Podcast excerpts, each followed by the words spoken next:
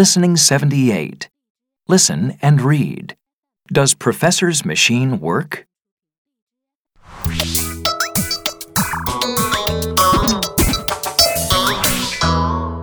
I've made a wonderful new cooking machine. Well done, Professor!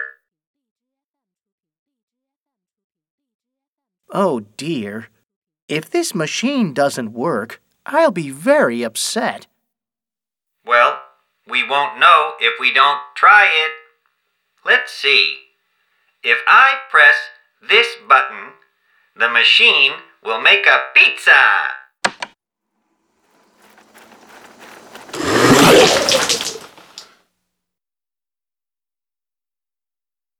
Oh dear. That isn't a pizza. No, but it's delicious.